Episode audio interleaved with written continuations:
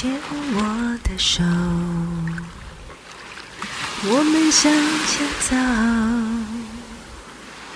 牵我的手，Can true。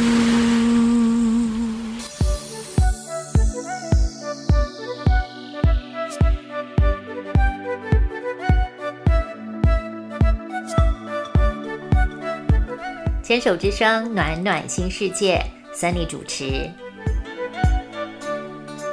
心之所向，身之所往，怀抱初心和真心，在寻常小日子的平凡中，看见温暖，看见爱。邀请你跟我一起探索不同的美丽，留住生命的感动。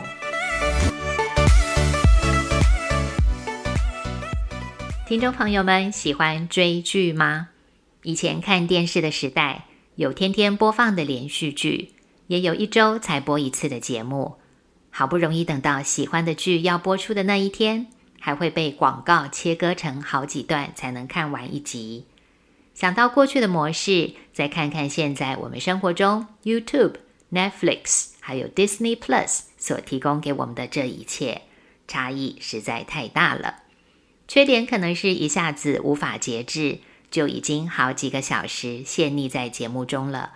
优点是你不用再等待，可以依照自己的时间安排跟喜好，弹性的欣赏自己想看的电影、电视剧，连纪录片、脱口秀、实境节目都有。也难怪会听到有人说，这两年的疫情，多亏有这些平台提供娱乐，安抚了人心。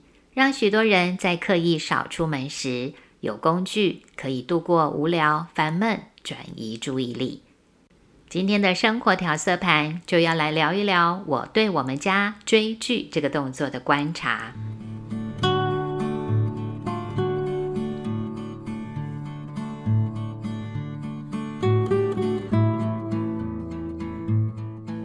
女儿喜欢看开心会让她哈哈大笑的浪漫爱情剧，她觉得工作压力已经颇大，看些让心情愉快、不用动脑筋的戏，才能达到他放松心情的目的。从他房间传出来的笑声超有渲染力，每次听到那些笑声，总是会让我跟他爸爸跟着他笑出声音来，好奇着是哪出戏剧有这样的功力，可以让他那样开怀大笑。有时看着他像小鸟轻盈般走出房间，有时听着他哼唱着歌曲，我们知道他正在享受他的生活呢。儿子的习惯跟姐姐完全不同，儿子看的形态很多元，紧张刺激、悬疑动作、文艺爱情，甚至是安眠指南、冥想正念指南都广泛涉猎。但有一个最特别的地方是。他偏好用二倍速来播放，他认为这样子比较有效率，是适合他吸收的节奏。甚至连线上课程，他也是用这样子的方式来学习新知跟专业领域，真是非常有趣。对习惯正常播放速度的我来说，快转了一点五倍或者是二倍速的声音，感觉起来不太自然。他却认为是好方法，怡然自得。还建议我们不妨试试看呢。心想，年轻人脑筋动得快，连耳朵听力也一起变快了吗？而我们家的男主人看的类型也是包罗万象，科幻片、武侠片、歌剧都是他喜欢的。两三年前有部《延禧攻略》非常有名，看完七十集整出戏之后，他又重看了十多次。一直觉得不可思议的我们，好几次问他：“这部电视剧这么好看吗？”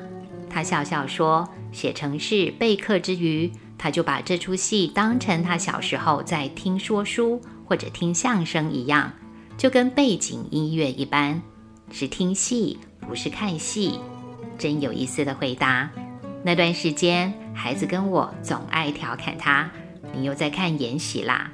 这是第几遍了呀？”最近，他迷上一口气看完一整出戏。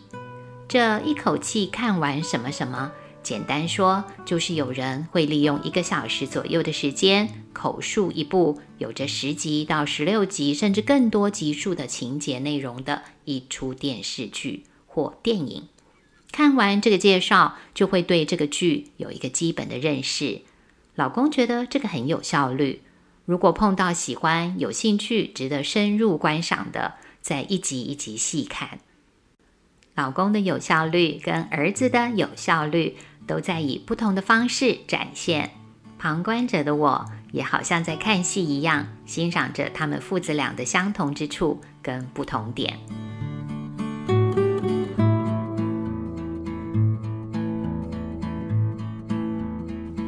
我有一位加拿大籍的老师，曾经在某堂课程中提醒过：我们的世界可以由我们自己来守护。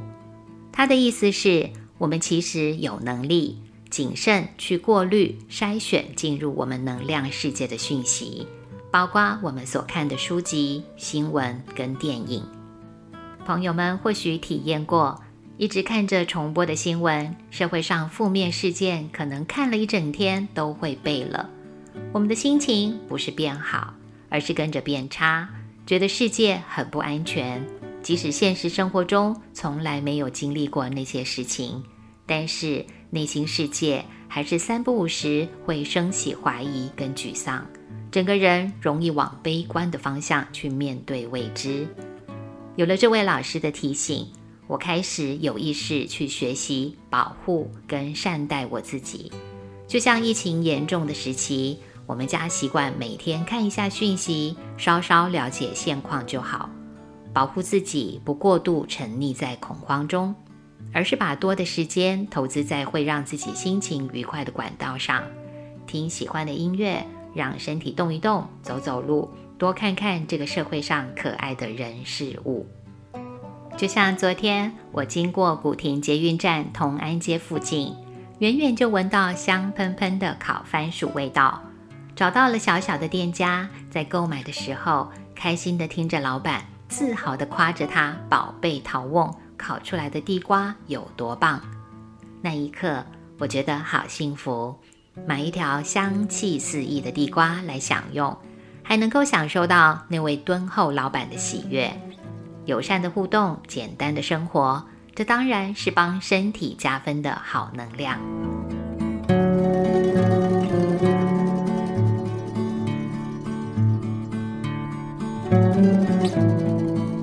追剧也是如此。无论是虚构或者是真人真事改编，温馨美丽的剧情总是会让我感动起共鸣。像是二零一六年有出韩剧《我亲爱的朋友们》，就是一部我喜欢的剧。八位韩国的资深演员诉说着老后朋友之间的情谊，世代差距下成年子女跟父母亲如何起冲突，如何和解。在彼此都以为自己是在妥协、退让、委屈中，重新思考什么是爱，什么是付出。大男人主义的丈夫跟父亲的角色，要怎样道爱，怎样道歉？误解跟真相有没有必要去跨过鸿沟，得到谅解跟澄清？大家普遍接纳高龄社会的友情，但是爱情呢？这部戏写实呈现了首领族的所思所想，曾经年轻过，曾经有过梦想，也都为生活奋斗努力过的他们，跟我们的父母所走过的路是一样的，也跟我们走过的路是相同的。所以悠悠看着每一集时，心会被触动，争执、体谅、害怕、安慰、埋怨、爱恋、吐槽、疼惜。所有实际生活里面可能出现在家庭、朋友、亲子之间的一切，活灵活现被编剧、导演跟演员们表现出来。结合了趣味跟深度的这部作品，陪着我们见证那些困住角色的限制，如何在伤过、痛过之后，领悟到人生真正的自由。我们不是也明白，正是自己曾经痛过。更能够了解他人的痛楚吗？这些触及内心的戏剧，不一定需要用严肃跟沉重的方式来呈现。就像我们的人生有泪也有笑，各种经验都有的丰富层次，谁都不愿意跟别人换人生脚本的。就让我们尽情展现自己所想要发挥的吧。一样是追剧，我们一家四口是青菜萝卜各有所好，都好也都可爱。观察有时是提醒自己，看见每一个人原原本本的样貌，并且练习接纳如其所示的呈现，包括剧中的人物角色，还有现实生活中我的宝贝们。